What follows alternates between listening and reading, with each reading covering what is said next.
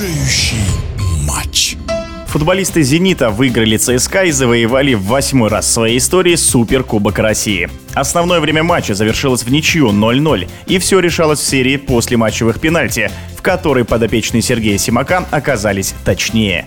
Немаловажную роль в победе «Зенита» сыграл вратарь команды Михаил Киржаков, который отразил два подряд 11-метровых удара. О прошедшем матче в эфире спортивного радиодвижения неоднократный чемпион России, в прошлом игрок национальной команды Максим Бузникин.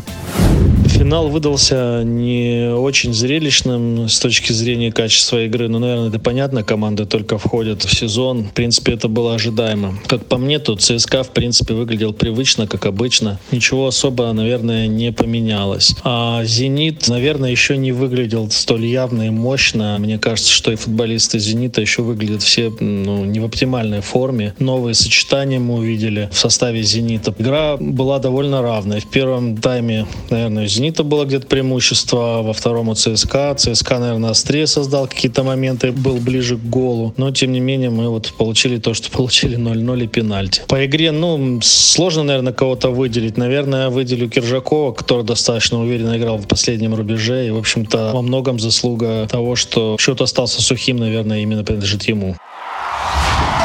В эфире спортивного радиодвижения был неоднократный чемпион России, в прошлом игрок национальной команды Максим Бузникин.